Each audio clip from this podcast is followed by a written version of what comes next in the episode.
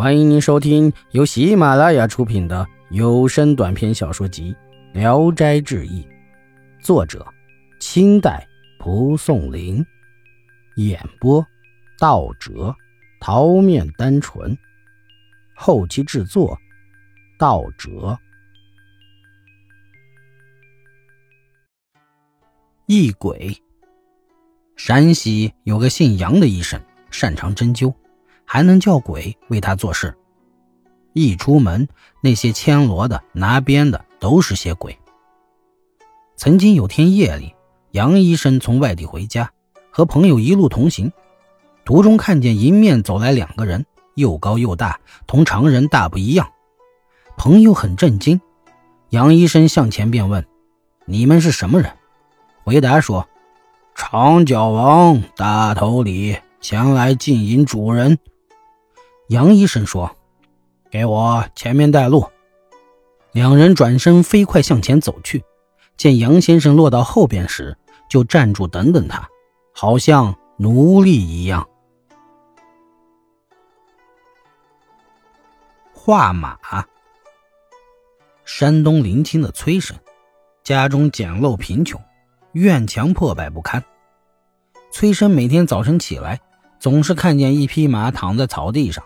黑皮毛，白花纹，只是尾巴上的毛长短不齐，像被火燎断一样。把他赶走，夜里又再回来，不知是哪里来的。崔生有一位好友在山西做官，崔生想去投奔他，苦于没有马匹，就把这匹马捉来拴上缰绳，骑着去。临行前嘱咐家人说：“如果有找马的，就说我骑着去山西了。”崔生上路后，马一路疾驰，瞬间就跑了一百多里路。到了夜里，那马也不大吃草料。崔生以为他病了，第二天就拉紧马嚼子，不让他快跑。但那马却乱踢着，嘶叫不已，口喷着沫，同昨天一样雄健。崔生便任他奔驰，中午便到达山西。此后，崔生时常骑着马到集市上。看到的人无不称赞。晋王听到消息，用高价买这匹马。崔生怕丢马的人来找，不敢卖。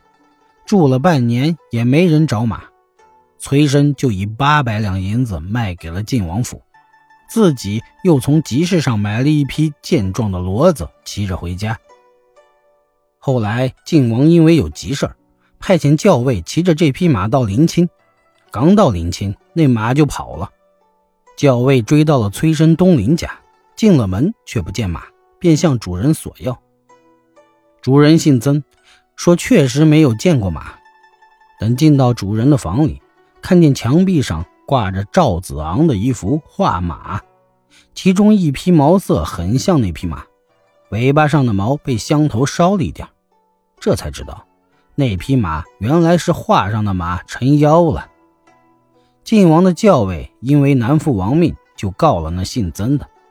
这时崔生有了卖马的钱，家中居积银万，自愿找那姓曾的赔偿马钱，交付校尉回去复命。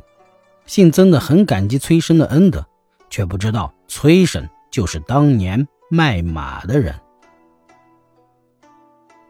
红，天津有个涉猎的人，一次打到一只鸿雁。他带着雁回家去，那只雄雁也跟着他飞到他家，围绕着他的房子飞来飞去，悲哀的鸣叫，直到天黑下来时，他才飞去。第二天，打鸟的人很早就出去了，见到那只雄雁早已飞来，飞叫着跟在他后边，接着就飞落在他的脚下。打鸟的人准备把雄雁一块捉住。但见他伸长脖子，前俯后仰，吐出来半锭黄金。涉猎的人明白了他的意思，于是说：“你是要用金子来赎你的妻子呀？”于是就放了那只母雁。两只大雁在地上走来走去，好像是悲喜交集，接着就结伴飞走了。打鸟人称称金子有二两六钱多一点哎。这禽鸟有什么理智，竟能这样钟情呢？人生悲莫悲于生死离别，动物也是这样吗？象。广东有个猎人带着弓箭进山打猎，他偶尔躺在地上休息，不觉就睡过去了，被一头大象用鼻子卷了去。